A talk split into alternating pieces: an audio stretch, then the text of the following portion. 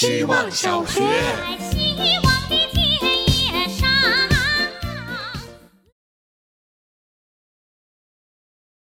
大家好，我是小乌龟。因为是很自私的人，只想把钱和时间花在照顾自己身上，不要小孩的想法从来没有动摇过。但会想要拥有别人都有的东西吗？太会了。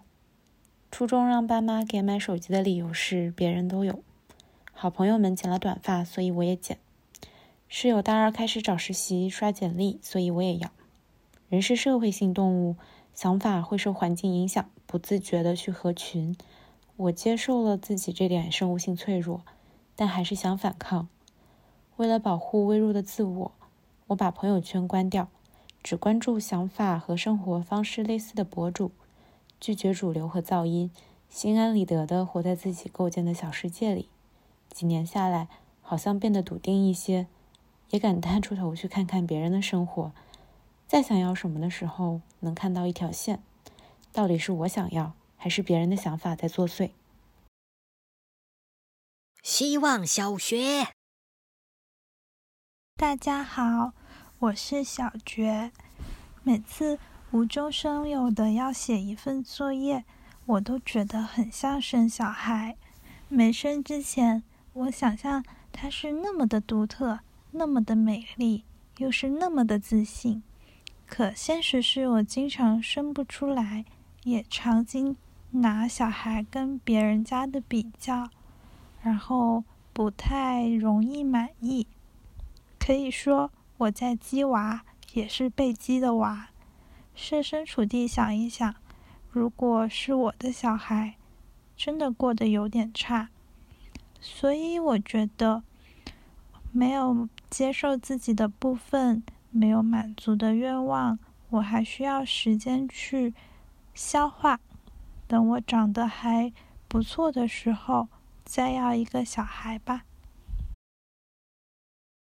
希望小学，大家好，今天我不是小旭的反义词，我是一个小王八。在我一千两百年的漫长八生里，隔壁王八已经生了四十九万一千六百七十二个孩子，而我一个都没有。我的八生无趣且平庸，尽管我不爱我的另一八，但不然我也要个孩子吧。我将给他取名小王八蛋。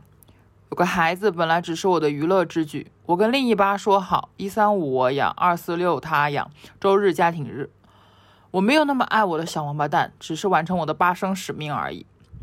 直到人类春节期间，有个叫《你好，李焕英》的电影上映了，小王八蛋结结实实的成为一种爱称。我开始意识到，我可能真的爱着小王八蛋。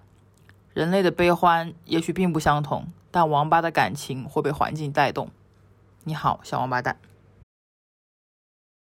希望小学，大家好，我是小山。我想思考要不要孩子这个问题的过程，一定是认真、艰难且漫长的。然而，最终却可能是冲动下的产物。不好意思，我脑袋里突然有了画面。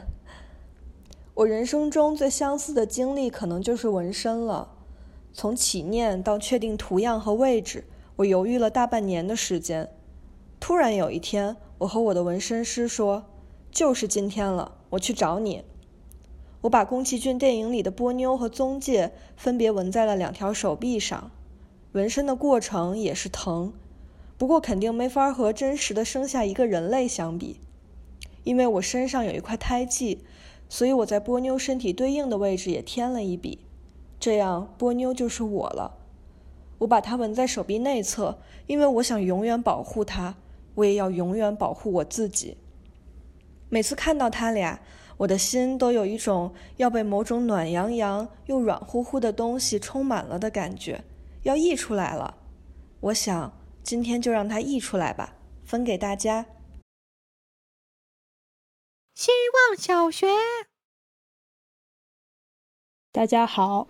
我是小意思，今天是命题作文，不然我也要个孩子。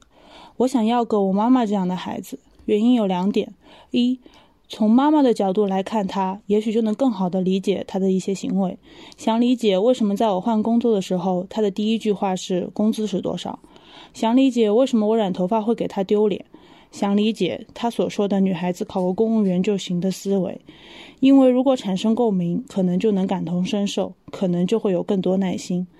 二，我想在他童年的时候让他感受更多的爱，因为有一次妈妈跟我说，外婆挣的钱都给舅舅结婚买房了，他却连初中都没读完。他说的时候眼神黯淡，却又闪烁着希望。那一刻，我想上去抱抱他，却又觉得自己会不会太肉麻而没有行动。我为我的不勇敢表达而后悔，却也激励着我勇于表达。妈妈，如果你是我的孩子，我会给你爱和自信，尊重你，且为你骄傲。